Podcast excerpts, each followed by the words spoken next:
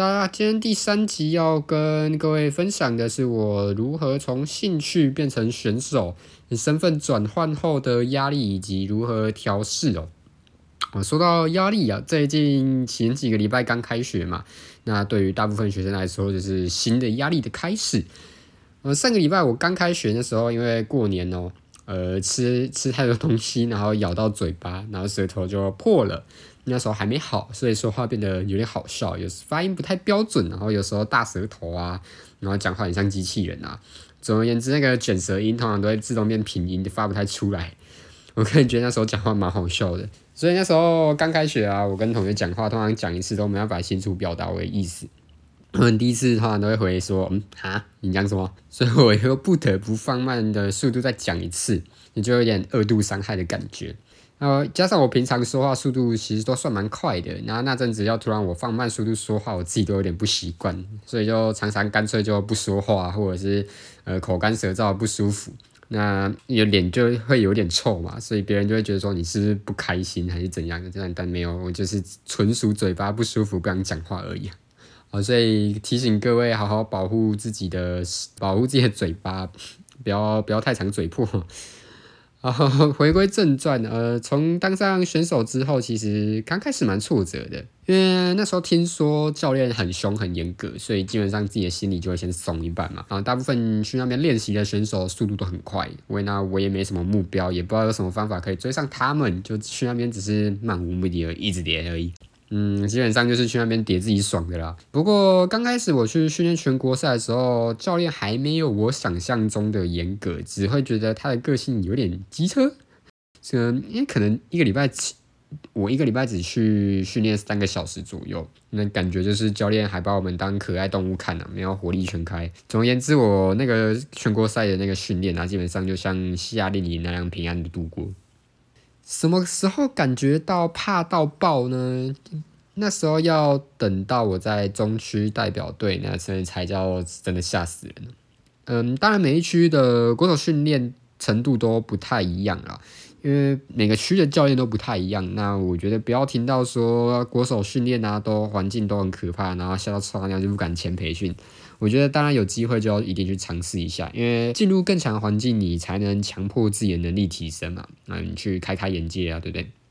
哎，嗯，那时候因为要备战冬天的亚洲赛啊，然后那时候教练就为了提升我们全部中区国手的能力，然后包括稳定度啊、双人速度、团体走位姿势，但是还有很超级多细节。那基本上那时候压力很大，因为我们暑假除了学校暑辅那两个礼拜，基本上我们没有放假。那从早上九点开始啊，然后到五点，下午五点，那中午中午只有休息，那大约三十到四十分钟吧，我印象中。哦，反正呃很长，就是长时间的训练，几乎是每天了。那很长就是没有达到标准啊，过五点之后你吃过晚餐，然后你就休继续练。反正就是很堵啦，因为时间长算了，你训练内容还很硬。像是前一集有提到稳定度训练嘛，那我自己比较印象深刻的是，他会给你一张表。然后里面有各式各样的动作跟秒数，那从很慢就是你随随便便都做得到的，然后到你快到你根本做不到的秒数，然后有时候是中间你只要失误一次，然后就从头开始做，从那个慢的秒数，所以有时候没有做完还会有惩罚，所以基本上呃蛮长一段时间早上都是这样类似的课程，就是做那些表。那下午我记得下午的花招就比较多，因为有还有双人团体那些要练的，那我们也会分批练习。他会把一个会议桌并起来，然后全部人排成一排，然后按照顺序叠杯，然后每个人的秒数不能超过一定秒数。假如说三三三好了，你这次不能超过一点九秒。呃，当然每个人标准不太一样，因为每个人程度不一样。然后只要有一个人没有达标，然后就是从第一个人开始叠。所以。嗯，有时候失误啊，或者是失败了，然后还会有连坐责任，就是你的左右两边或者就是全部人一起做惩罚。那当然他的态度就是靠背凶啊，所以你根本就是不敢讨价还价，因为有点像是奴隶那样。他说一就一，说二就二，然后反抗就是一条死路这种概念。那团体项目呢？团体项目有一点可怕的是，呃，我们在二楼，我们要去二楼练团体。然后二楼就会有他自己做的呃每一个记录板，像台湾记录、亚洲记录跟世界纪录。那想当然要练亚洲赛，就是以亚洲记录跟世界纪录为目标嘛。所以我还记得他那时候，我们都很怕他走过去那个记录板那边，因为几乎每次走过去，他就是准备叫我们去练习，就测验到那个亚洲记录才能练习啊，或者世界纪录这样。那有时候。呃，状态不好嘛，就会没达标嘛，所以他就会开始狂念啊、狂骂，所以根本就是超级痛苦的。但认真说起来，那段时间大概是我进步最多的时候。嗯，如果以最难的 cycle 来算的话，大概是从平均九秒进步到平均七秒，进步两秒。毕竟每天碰嘛，所以要不进步，我觉得也很难啊。因为呃，其实常常碰这东西，手感还是会维持啊。那要说里面被骂最惨的，我也不算是被骂最惨，通常能力越强才是被骂越惨。然后那时候我还是里面的。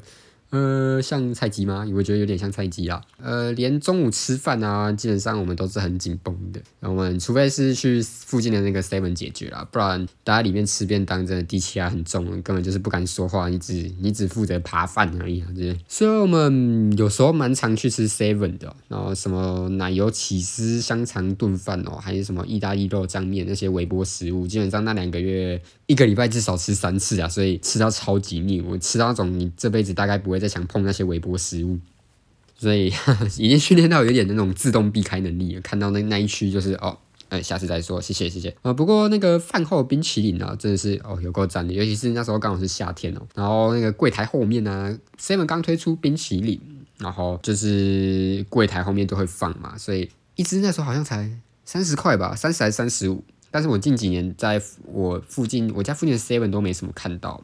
不然我一定之前看到一定都是先吃几只啊，呃，说那么多并不是在抱怨说，嗯，我当叠杯选手到底是有多痛苦啊？毕竟因为如果没有那一段磨练的话，大概没有我现在这样的成绩啦。那那些努力确实哦让我的程度有很大的提升。嗯，除了叠杯的技术以外，呃，也训练我自己的抗压性跟自信。像是之前呢，小五小六的时候，老师嗯班导。会让我们上台练习当老师啊，因为他是国文老师嘛，所以他就会让我们做一些课程的简报，然后叫我们上台帮同学上课。那在后面问答阶段，有时候要让同学 Q&A，有时候答不出来还会被罚，就是罚站十分钟，叭叭叭之类的。但是我并不觉得那些是有太大的压力，因为可能对其他人来说，这些是他觉得有压力是，呃，我不想被罚，然后我又想做好嘛。我觉得我自己是没有这问题，因为呃那段时间其实练出来的自信跟抗压性其实算蛮高的。呃，还有一点是我国中有参加那个国语文竞赛啊，那时候来说，呃，跟现在的那时候训练基本上就是小巫见大巫了，所以有压力。呃，当下确实很辛苦很痛苦，但是熬过来了，基本上所有的收获都是自己的。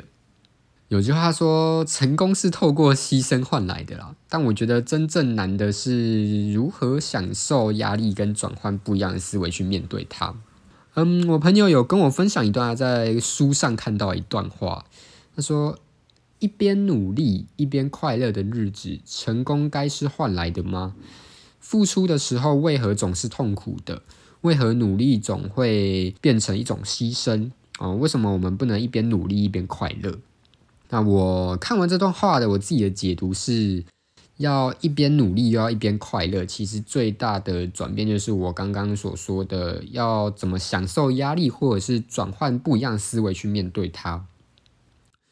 那以我在训练的例子来说，我觉得我疏解这些压力，有一部分是懂得看脸色，然后避免自己扫到排风位。那有一部分是我觉得那时候还小，有一部还算无知。那有更大一部分，我觉得是遗忘。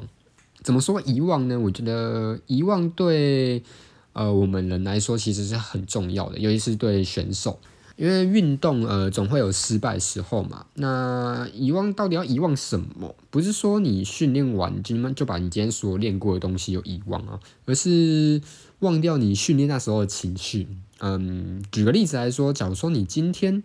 你做了一个失败的成绩出来，或者是你做错了某些事情，然后被教练骂，你当下已经就是很挫折啊，然后很就被送诶，所以就被送教练没送卡基啊，对不对？那但我觉得今天情绪过就是过了，那回到家就是稍微消化一下，然后不要带到床上去，我觉得这很重要。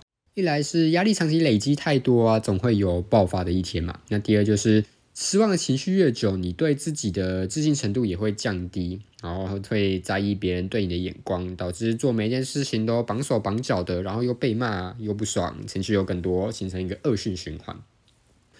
所以遗忘是真的很重要，不管是在比赛或是练习，好的情绪成果当然是记住它。对，那。把厌恶啊、不耐烦啊给忘掉，我觉得才是真正能 push 你进步的这个力量。那也是抗压性的过程之一，练习抗压性的过程。除了我分享这些以外啊，我相信在日常生活中也有蛮多事情是值得我们遗忘它的。像我举学生的例子来说，我觉得最常发生的就是断考嘛。那尤其是对于成绩还不错的学生讲，有时候你可能呃某一次段考你某一科考差了，或者是你拿手的科目考差了，你越投入在那个情绪越久啊，你会越来越没自信，你就会觉得说我是不是呃真的不会赌，还是我下一次一定会这样的？对于工作上来说，可能是可能会比较容易受到老板或者是同事的影响。嗯，总而言之，我觉得练习忘或许能够帮助你在处理事情上啊，能够更加得心应手。嗯，如果你们有其他的想法，也可以点资讯栏下面的链接来一起讨论看看。然后今天主要跟大家分享是我在训练上遇到的压力，然后我的课程。调试的方式，呃，如果喜欢今天的内容的话，可以分享给你的朋友。Apple Podcast 的听众也可以帮我点下五星推报。想听我分享更多内容，可以按下关注键，这样就不会错过最新的集数喽。我是小吴虾米，我们下次再见，拜拜。